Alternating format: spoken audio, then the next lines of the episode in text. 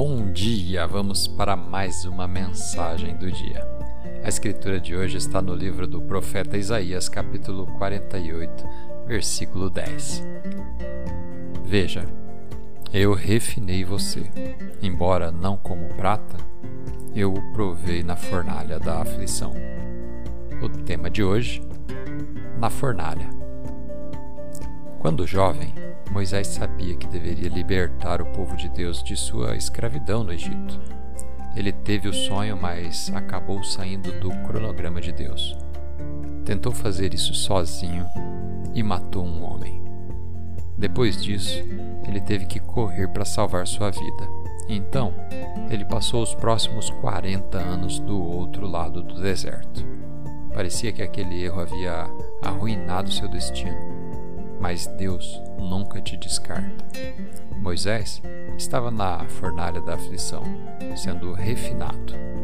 Quando ele tinha 80 anos, as Escrituras nos dizem: Moisés era o homem mais humilde e gentil na face da terra. Deus estava dizendo: Moisés, não me esqueci de você.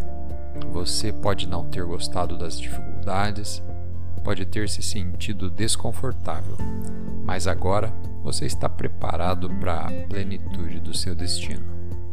Moisés continuou a tirar o povo de Israel de 400 anos de escravidão no Egito e conduzi-los à Terra Prometida.